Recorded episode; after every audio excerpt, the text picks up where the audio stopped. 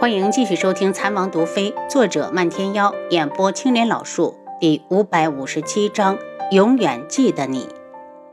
事到如今，他已经知道宇文景盛是童无的弟子。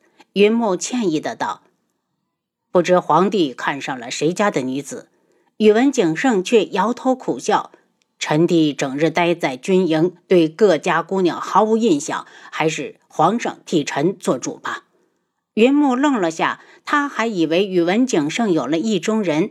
他道：“既然如此，一会儿我召集几位德高望重的大臣，让他们帮着参谋一下，到底哪一家的女子能配得上朕的皇帝？”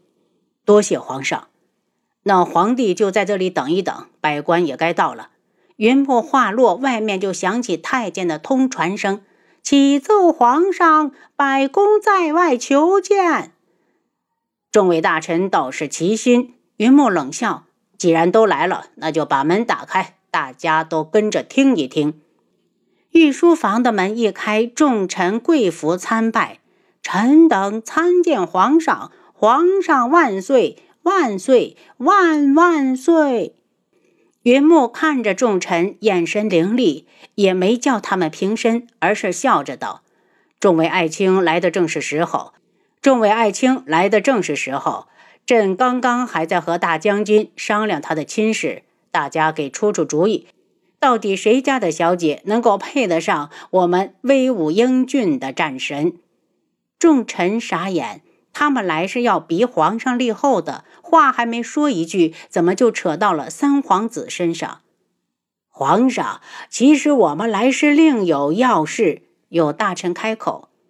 莫非王大人，你觉得本将军的婚事不重要，不该拿到御书房来说？宇文景盛先发制人：“将军息怒，臣不是这个意思。”王大人赶紧解释：“不是这个意思，那就给我好好挑挑。本将军想要成亲，还请皇上成全。”他边说边有模有样的对着上方行礼。云木笑了笑，看来这个皇帝还不错。皇帝放心，满皇城的女子随便皇帝挑。若是谁家的女子被皇帝看上，就是他的福气。若皇帝愿意，可以正妃带侧妃一同选了。一切听皇上做主。宇文景胜一脸配合。一些家里有女儿的大臣心倏地就提到了嗓子眼儿，他们可是想把女儿送进宫里当娘娘的。若是被三皇子选了去，虽说嫁的也不差，但比皇上总是差了一截。见他们脸色各异，云木冷笑着把一切看在眼里。臣见过皇上，皇上万岁！国师大人一身月色长袍走了进来。国师，你来的正好。皇帝召成亲，娶哪一家的女子为好？国师回身，双眼从大臣的身上一个个的扫过去。过了半盏茶的时间，他才慢悠悠的道：“若是正妃，当属李丞相家的长女。听说此女熟读诗书，并且举止有度，实乃正妃首选。至于侧妃……”说到这里，他看向宇文景盛，不知将军可是要连侧妃一起抬回府中？也好，正好我府上冷清，人多热闹。宇文景盛道。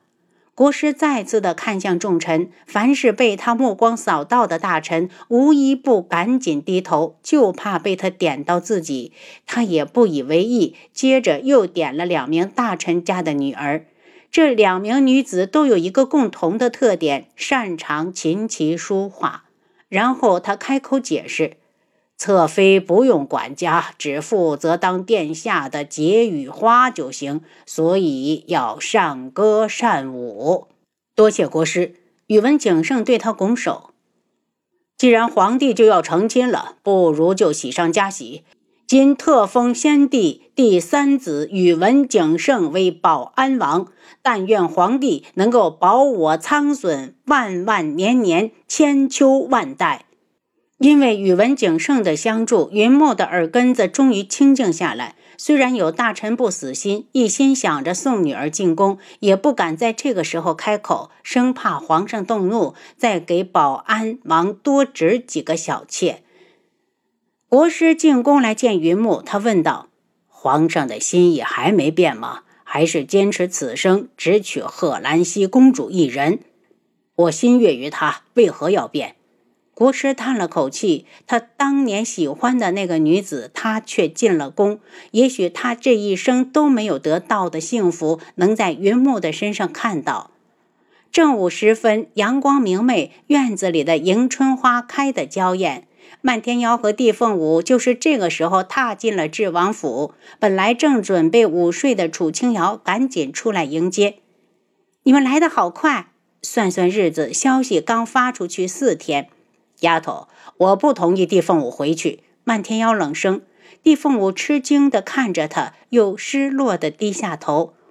我想救凤鸣哥哥，从小到大都是他把我当成亲妹妹，我不能见死不救。你要怎么救？嫁给靖主那个老东西？漫天妖一脸气愤。漫天妖，你是开始在乎凤舞了吗？楚清瑶有点小激动。随你。你想回去，我就送你。漫天妖好像没了耐性。地凤舞看向楚清瑶，王妃，我是来和你告别的。谢谢你对我的照顾，我无法做到不管凤鸣哥哥的死活。凤舞，我陪你回去。楚清瑶道：“不用你去，我自己回去就行。”地凤舞道：“放心吧，就算我真参加大选，也可以找理由落选。我觉得靖主的真正目的，只是让我回昆仑镜。”送是一定要送的，就算进不去昆仑镜，也要把你送到外面。楚清瑶道：“我已经给苏一阁的人发信号了，他们看到后就会来接我。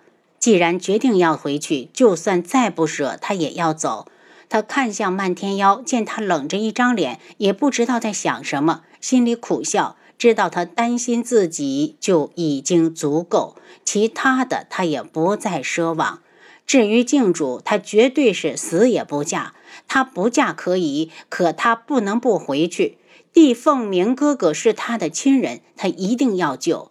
她扬着水色的眸子，绽出一缕笑颜，抱住楚清瑶的手臂：“王妃，给我安排个房间吧，我有点累，今天要好好休息，明天还得赶路。”楚清瑶抱了抱他：“如果你不想回去，就留下来。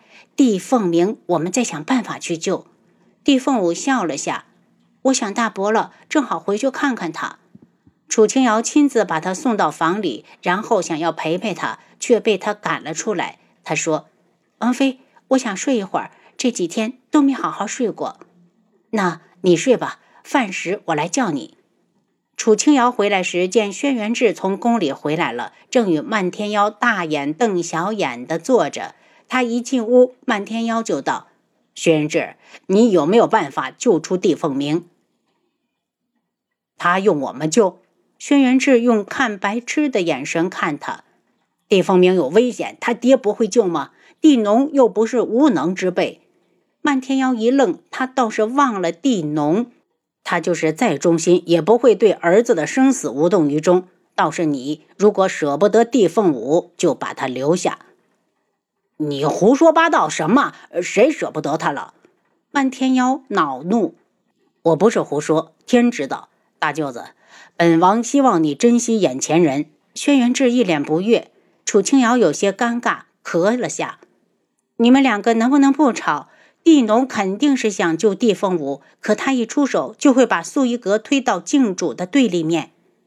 这些事情还轮不到我们操心。阿楚，明天你再问问帝凤舞，他是不是真想回去？如果他不想回去，就让素衣阁的人来找我，我们商量一下到底怎么办。轩辕志道：“找你有什么用？你又打不过靖主。”漫天妖横了他一眼：“漫天妖，你跟我出来，我有话问你。”楚清瑶道：“丫头，我不出去。”漫天妖老实的坐着，根本没动。你要气死我了！楚清瑶大怒，漫天妖却起身走了出去。我去春风阁了，明天再过来。晚饭是楚清瑶和轩辕志、帝凤舞一起用的。席间，轩辕志问道：“凤舞姑娘，如果你不想回去，本王可以和素衣阁联系，联手去救帝凤鸣。”我不想冒险。帝凤舞没了吃饭的心思，只是机械地往嘴里数着米粒。当初本王去昆仑镜，多亏了帝凤鸣。本王答应你，一定会尽全力的去救他。姑娘大可以信我。谢谢王爷，但真的不用。我想回家看看。第二日，漫天妖来的时候，素衣阁的人也刚好到了。帝凤舞看了眼漫天妖，眼中一酸。漫天妖，能否借一步说话？走吧。漫天妖一愣，指了指远处。两人到了僻静之处，他道。姑娘想说什么？帝凤舞犹豫了一下。漫天妖，我这次回去后可能再也不会过来了，所以想和你郑重的告别。